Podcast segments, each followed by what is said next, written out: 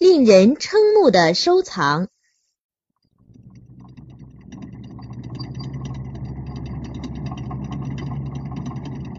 一九六五年四月二十三号，美国迈阿密有位青年驾驶着坦克去岳父家求婚，眼见低平的炮口于百米之外对准自己的住宅，本来持反对意见的岳父母这天却十分慷慨地向青年拱手交出了自己的女儿。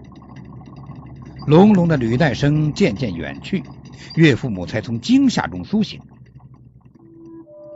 事隔不久，他们起诉了坦克的主人收藏家 Hobart，说因为他租借坦克给青年，女儿才被强行取走。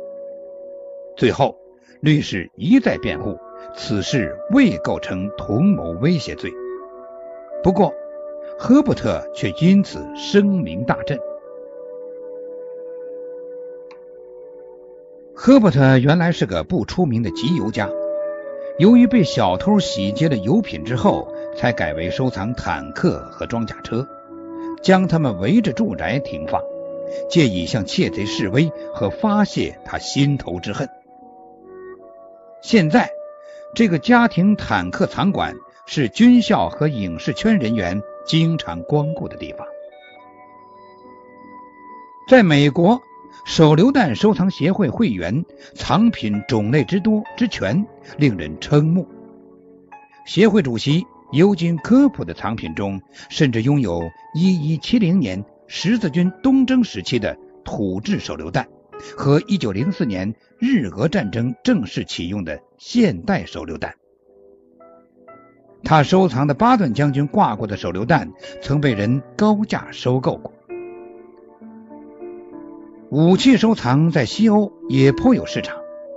炮类收藏专家迪尔山迪就收藏轻重大炮一百多门，迫击炮、火箭炮、无后坐力炮、山炮、野炮等应有尽有。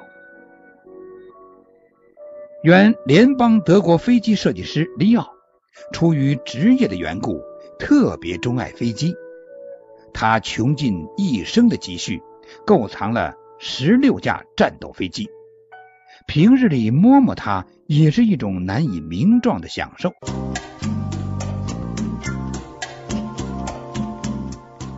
追求数据完整，追求音质清晰，尽在心杰听书吧。